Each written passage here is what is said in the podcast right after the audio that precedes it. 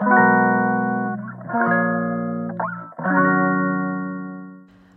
いマールのラジオマールです、えー、今日は9月12日月曜日ですね。はい。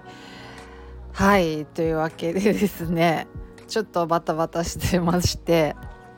いやというのがですねいや最近早起きを頑張ってるんですよ。最近っていうかまあここまあ1ヶ月ぐらいですかね。やっててもう何ていうか暗いうちに起きて活動したいっていうなんか なんかそういう欲が出てきてでまあまあとりあえず5時起きて前日は9時か10時ぐらいには寝るみたいなのは結構定着してきたんですよそういい感じに。でで起きて何するかっていうとなただなんか本読んだりとかちょっとまあ運動してみたりとかでなんか昨日なんか結構早く寝ちゃうからなんか見逃してた YouTube 前日にねとかをなんか朝見たりとかっていうのをしてたんですけどなんかなんかそれだけじゃ物足りなくなってきてなんかもっと有意義に使えないかと思ってで朝のバイトを始めたんですよね。そうそう。でなんか私パンめちゃくちゃ好きなんですよ。めちゃくちゃ好きなんですけどまあ太るからパンって。あの控えてはいるんですけど時々無償に食べたくなってもう大量に時々買って大量に食うみたいな感じをしてるんですけど、まあ、めちゃくちゃ好きでで朝パン屋さんでバイトしたらパンの作り方とかも覚えられるしいいんじゃね？と思ってで、まあ、ついに始めたんですよねパン屋さんでバイトを。そう、まあ、それを始めて、まあ、数週間になります。はい、でそれで、まあ、もうとにかく早く寝てその日は。で平日はだから仕事行く前にやってるんですよ。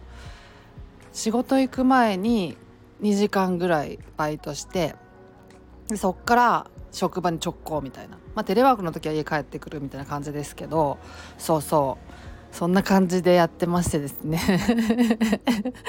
すごい自分でなんかなんでこんななんか一生懸命頑張ってるのか分かんないですけどまあまあでも頑張ってるって意識はあんまなくてもうなんかただ単にあのいろなんか有意義なことやってんなみたいな、まあ、充実感はあるんですけど、まあ、それねなんか体力あるんで私結構。そうそうだからその体力をねまあ使えるうちに使っとくかみたいな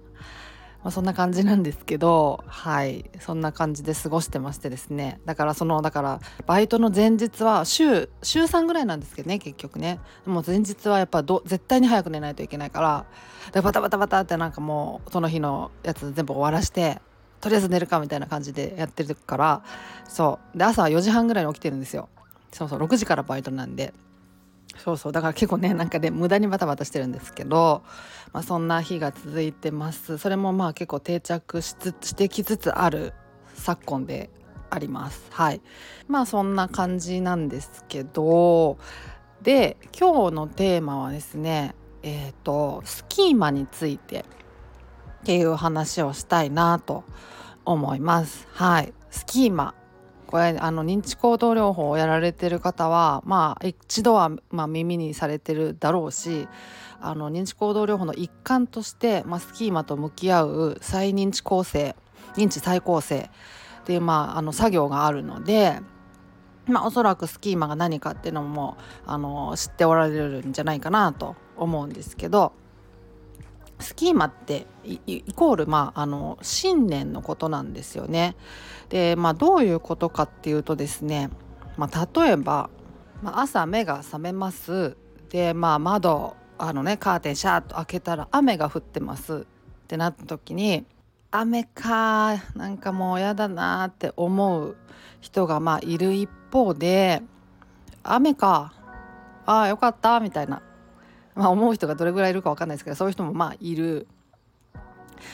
じゃないですか。でそのその何か事象に対してパッとこう思い浮かぶ感想思考がいわゆるこう自動思考って言われるやつなんですよね。でまあこの例で言うと雨っていうこう事象に対してこのパッと浮かんできた考え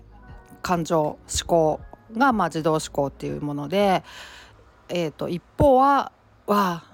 雨だ嫌だなっていうなんか負の感情が思い浮かぶで一方は、えーと、雨かよっしゃやったみたいなあの、まあ、ポジティブな感情があの、まあ、思い浮かぶっていう人がまあいるまあまあいろんな人がいると思うんですけどね。でそれは何でかっていうとそのまあ奥にスキーマがあるからなんですよね。スキーマっていうのは信念なんですけどそのまあネガティブな感情が湧き起こってきた人はその雨っていうものに対するスキーマが要はネガティブなんですよね。その雨が降ってるとなんか足とか服とかも濡れちゃうしなんか不快だし嫌だなとかで雨が降ってると通勤とかでね自転車とかバイクとかだから車とかでもね道込んじゃうし濡れちゃうし嫌だなとかそういう信念があるとあの雨を見た時にねパッと思い浮かぶ感情もネガティブなものが出てきちゃう一方そのポジティブな感情が浮かんでくるっていう人に関してはその雨に対するそのポジティブなスキーマがあるっていうことですよねきっとね。その雨の音好きだな雨の匂いなんか好きだもんなみたいな雨降ってるとあの野菜がよく育って助かるなとかなんかそういう感じですかね。なんか、まともあれそのポジティブなあのスキーマがあるとパッと出てくる自動思考もポジティブになるっていうような。まあまあざっくり言うとそんな感じなんですよね。で必ずだから人間ってスキーマってがあってそれに対して感情が、えーと出てくる。で、まあ、その感情に伴って行動を選択しているっていう感じなんですよね。そうだからポジティブな雨に対してポジティブなねあの感情が出てきたっていう人は雨の中ねこう長靴とか履いてなんかお気に入りの傘さしてとかお気に入りのねカッパ着てなんかこう喜び勇んでお出かけに行くかもしれないし一方その雨に対してネガティブなこうスキーを持っていてネガティブな感情が出てくるっていうような人はできるだけ外に行かないようにしようって思って家の中でできること探したりとかねなんかするかもしれないしね。そうそう。そういう感じになってくるっていう感じですね。そうそう、まあ、そういう感じで必ずこう人間はあの何かこう行動を起こす時にスキーマがえっ、ー、とまあ元になっているですよね。必ずスキーマを何かしら持っているっていうことになるんですよね。でパニック障害不安障害に関して言うとあのまあおおむねみんなあの共通したスキーマを持っているんだと思うんですけど要は発作ってすごいあの大変なことだ。発作が起きるともう自分ではもう何もコントロールできなくなっちゃうとか発作がもう起きちゃうともう死んでしまうかもしれないとかまあ倒れてしまうかもしれないとか何かもう大変なことが起きるかもしれない。発作ってそれぐらいもう一大事なんだっていうようなスキーマを持っている。でプラス、まあ、それぞれねあのみんなあの苦手な場所っていうのがあると思うんですけど例えばまあ電車に乗るのが怖いっていうのであればあの電車に対するこうスキーマっていうのもあってもちろん。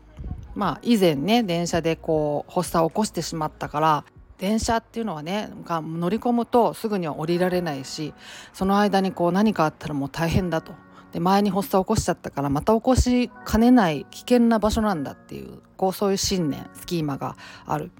まあ、もろもろのスキーマがあってあの不安感が高まってきてしまったりとかあの、まあ、できれば電車乗りたくないって思ったりとか、ね、乗らずに帰ろうって思ったりとかね、まあ、そういうことになってくるんですよね。そう。まあ、だから結局あれですね。パニック障害不安障害ってそのスキーマがこう極端に偏ってしまうっていう疾患だと言えるんじゃないかなと思いますね。うん、そう。で認知行動療法っていうのはその暴露療法がまあメインではありますけどプラスやっぱりこう認知再構成スキーマのところにこう焦点を当てるフォーカスするっていうのがすごく大事になってくる部分なんですけどまあただ暴露療法にこう終始してしまう人もやっぱり少なくなくてこうスキーマに向き合う作業っていうのをこうちょっとおろそかにしてしまったりとか後回しにしてしまったりとか軽視してしまったりとかねっていうことはあの大いにあっておそらく、うん、なんかそういう私も最近その質問箱でね質問をこうちょこちょこいただいたりするんですけどその多くはまあ、共通する部分としてはそのスキーマ療法スキーマに向き合う作業っていうのがちょっとこうあのおろそかになってるからこう湧き上がってくる疑問とか悩みだったりするんじゃないかなってことが結構多いんですよね。そうそう。だからまあねそのスキーマに向き合うっていうのは本当に大事な作業、ま、だと思うんですけどね。うん。そうそう。でねあのー、まあ、認知行動療法で治った人とで薬物療法だけで治った人。まあ、比較するとあの薬物療法だけで治ったっていう人の方があのその後ねあの再発する率が確率が、まあ、ちょっと高くなるって言われてるんですけど、まあ、それもそういうことだと思っててあの認知行動療法で治すとそのそもそもそのこう極端に傾いてしまってるスキーマっていうのを改善していく作業も含まれてるから発作に対するこう信念とかあの例えば苦手な場所に対する信念みたいなものがあのフラットになってるはずなんですよね。その治る頃には。発作ってそんなにこうあの一大事だと思い込んでたけど実際にはこう自分でコントロールできるものだし発作そのものがこう人間になくてはならない。防衛反応だからこうどこかね体の機能があのおかしくなってしまったってそういうわけじゃない。っていうねそうだから発作に対するこうあの信念があのすごく正常になってるというか客観的になってる事実に基づいているって感じになっていると思うんですよね治る頃には。そうそうあとまあ苦手な場所に対してもねあの電車に乗ったら発作にが出ちゃうかもみたいなあの極端な信念がその電車に乗ったところでねあの発作が起きるわけじゃないっていうねまあごく当たり前のその事実みたいな客観的な事実ねみたいなものが、まあ、定着してるはずだから、まあ、とにかく、まあ、あの信念がねあの極端でなくなってると思うんですよね。で一方であの薬物治療で治すってなってくるとその信念のところは変わらないんですよね。うん、あんまりねあの発作ってやっぱり相変わらず怖いものだしでその怖い発作をあの薬で抑えるっていうような治療をしてるからあのまあその信念自体はあんまり変わらないっていうことがおそらくあるんだろうなと思うんですよね。だからあの次にこう発作のようなものがあのちょっとでも出てくるとやっぱりまた怖いってなっちゃう。っていうことになるんじゃないかなと思うんですよね。そうそう、まあ、そういう違いがあるんだろうなと。薬物療法だけで治す場合と認知行動療法込みで治す場合では。っていうことなんだろうなと。でまあその、まあ、大きな違いっていうのはスキーマの部分にあのこうフォーカスするかしないかっていう、まあ、その点なんだろうなって。だからスキーマ療法ねあの認知再構成っていうのが本当にあの大きな意味をで持つんだろうなって思うんですよね。そうそう。だからスキーマ療法スキーマに向き合う認知の歪みをこう向き合うみたいなね作業は本当におろそかにできないと思うんですよね。そうそうそう。でまあスキーマ療法ねあの日本でスキーマ療法のこう第一人者って言われてるのがその伊藤恵美さんっていう臨床心理士の方ですね。あとまあ社会学の博士でもあるみたいです。はい。そう。がまあ日本におけるスキーマ療法のまあ第一人者ってって言われておられる方でそうそう。でまあ伊藤恵美さんの著書ってたくさん出てるんですよね。スキーマ療法に関する。認知行動療法もそうですけど。もともとは認知行動療法をがっつりやっておられてでスキーマ療法に出会ってスキーマ療法すごいってなってスキーマ療法をまああの広げる活動みたいなこともされておられるんですけど。そう。なのでですねあの伊藤恵美さんの著書あ何か一つ買ってみるって結構おすすめかもしれないですね。私も最近買ったんですよ。スキーマ療法の本。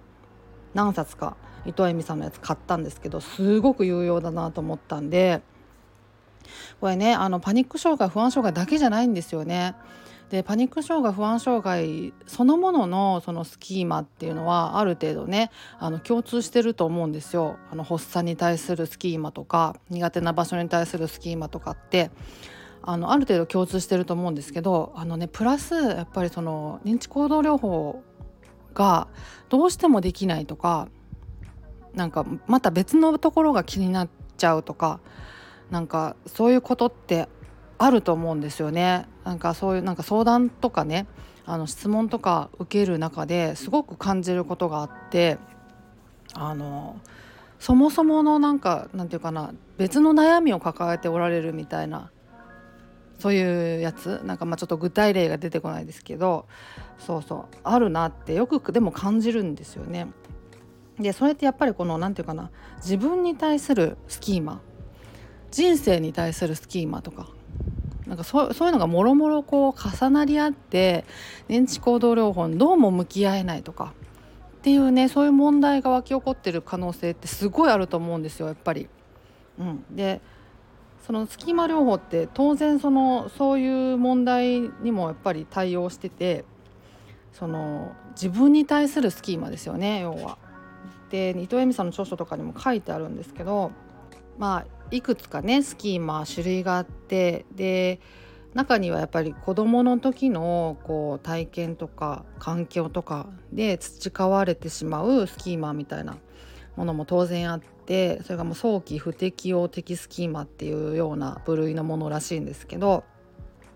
例えばねそのこう愛してもらいたいとか守ってもらいたい理解してもらいたいっていうまあ当然の欲求が子供にはある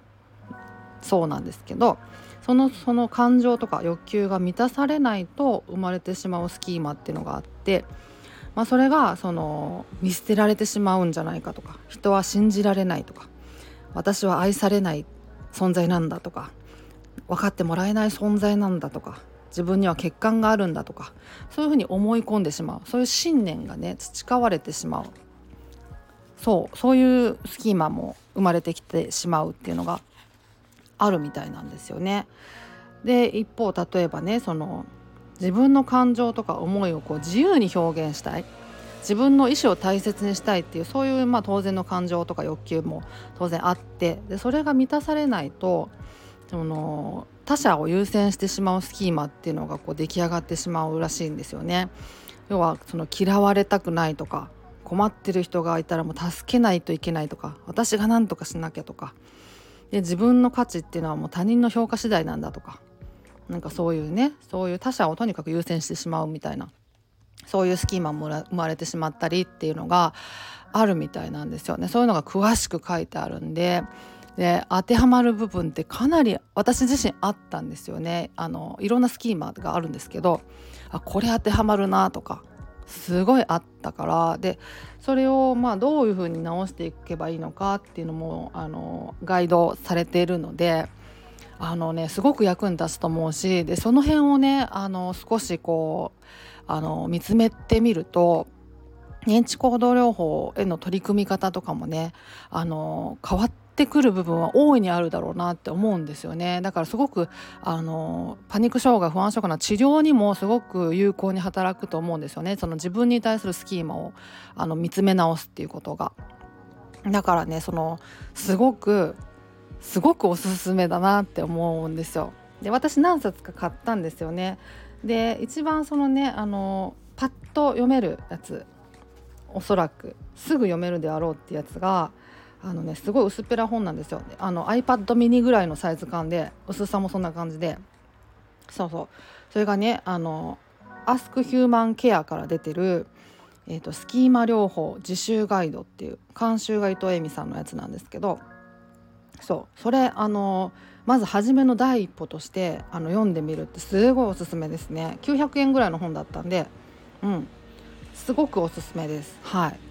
ていう話です。すっげえ長く喋っちゃった。20分近くも喋っちゃったんですけどすいません。あの